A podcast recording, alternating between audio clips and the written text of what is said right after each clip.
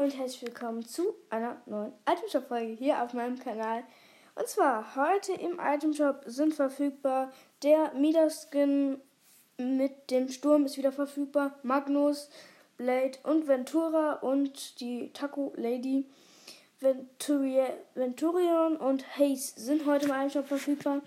Anchor hat mir geschrieben, dass es leider Verzögerungen Verzögerung mit der Veröffentlichung der Folge gibt, deswegen die könnte auch später rauskommen, dass ihr sie vielleicht äh, am 28. gar nicht mehr hören könnt.